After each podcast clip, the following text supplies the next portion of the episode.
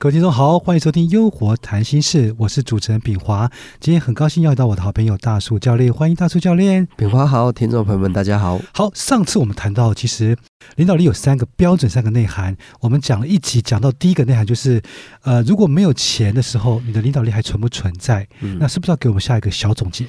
是，其实我们只是为了让我们的访谈效果。听起来比较那种震撼人心，所以我们直接讲没有钱。其实我们再缓和一点来讲，就好比说，当你因为公司呃经营的遇到一些瓶颈，以至于大家都要减薪的时候，或者是停薪的时候，这时候你会发现到你的领导力。有些人是愿意留下来跟公司一起吃苦，陪老板一起度过难关。可是有些人是你敢降我五百块，我立刻就不干。那当然，我在上集有讲一个前提，如果他真的是因为家境。家里面他必须有钱，好比说家里有人生病，他不可能停止收入的话，但你真的也不能怪他。而且我刚才讲的有一个衡量标准是态度，他有没有因为你没给钱，立刻对你态度一百八十度的转变？如果没有的话，代表他对你还是有尊敬，他只是因为因为生活所逼不得不去立刻找一份工作，所以要跟老板说对不起。可是多数的人，如果他没有在这么强大的经济压力之下，他愿不愿意跟着公司？当他呃，留职啊、停薪或者减薪的时候，他还愿不愿意跟着公司干，就可以看出来这个老板的领导力到底何在。这可能要看减薪的幅度大不大。如果不大，那当然就是看不出来。因为 因为有些人甚至加薪都不愿意，不一定不一定会留。所以所以我们讲说，当然第一个标准，我想很多人都会觉得这个标准是有点太高了。因为你说当今有谁给工作不用给钱？不过我话说回来，确实在这个社会上有很多人，他的名字叫做自工。而他们确实可以是，你不用给我钱，我愿意为你工作。诶，这样还不少，对不对？我知道的。就我所知嘛，因为我的商会呃有不少，就是每年，呃，不知道听众朋友们应该听过我们这个目前全世界最好的一个艺术团，叫神韵艺术团。嗯，那就我自己的认知。因为我的演讲也是经常台湾北中南到处跑，那我经常会遇到神韵办的这个活动，那我就问他们说：“哎，你们是？”他们就说：“我们是神韵的职工。”然后他们都这打扮的很整齐，很有精神。然后我就我就说：“哎，那你们你们是有酬劳吗？还是什么？”他们说没有，他们纯粹就是因为想要推动这个中华正统文化、传统文化，而而且他不是同一批人。因为我我北中南都有遇到这样的人，我就觉得说什么力量你没拿钱，你也愿意这么做，而且还做的非常兢兢业业，非常认真，生怕做不好，生怕做做不到位。那我觉得真的是不得不说，哎，这是一个很好让我们去。呃，去做一个比照，有些人是给钱，人家都还不干；有些人是不给我钱，我都还做得很认真。那当然，我刚才讲的不单单只是神韵艺术团，我们世界上还有很多伟大的领导者，他们都具备这样的能力。例如说，像德蕾莎修女，我相信也有很多人愿意跟随她，即便一块钱都没有。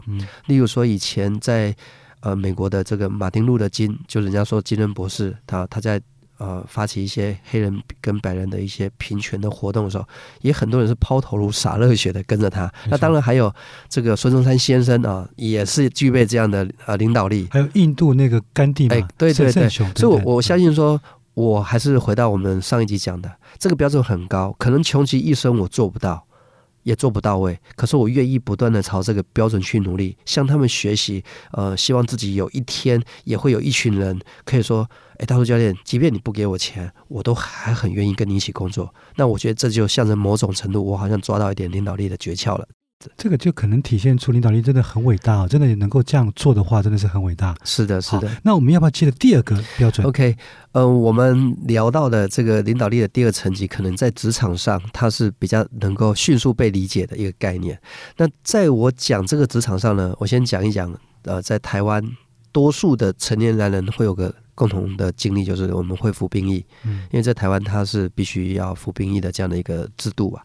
那我们进去之后，它会有一个老鸟、菜鸟，就老兵跟新兵有一个先来后到，所以呢，它就是一种这军队里面的文化，也就是你进去你就得尊敬这些已经呃在那边当很久兵的人，或者在里面待比你久的人。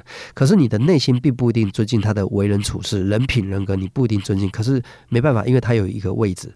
那个位置就叫老兵，或者就叫老鸟，所以我觉得说，如果炳华你有这样的经验的话，应该能理解我在说什么。知道。OK，那么其实我们回到职场上也会遇到这样的问题。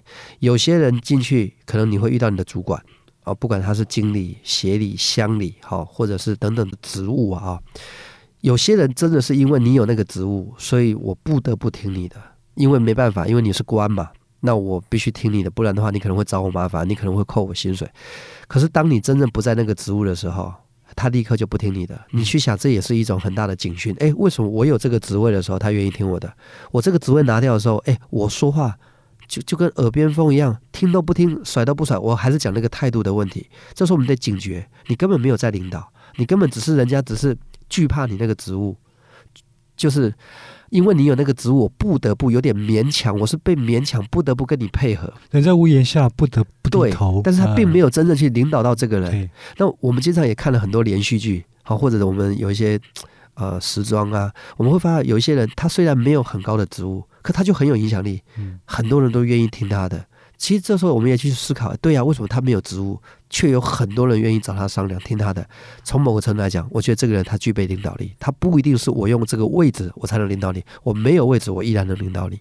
对我想到，其实很多朋友在上班的时候啊，就碰到，其实呃，如果这个主管是带人带心的时候，他一旦退下他的职位之后，诶，在私下还是很多人愿意跟他交往，这个是就真正的领导力的风范，对不是对？，我就我就我就依稀记得，如果我读的历史没有错的哈，我我记得那时候这个孙中山先生，呃，他也说好啊，那那既然这个袁世凯先生这么想当总统，那就让他当好了。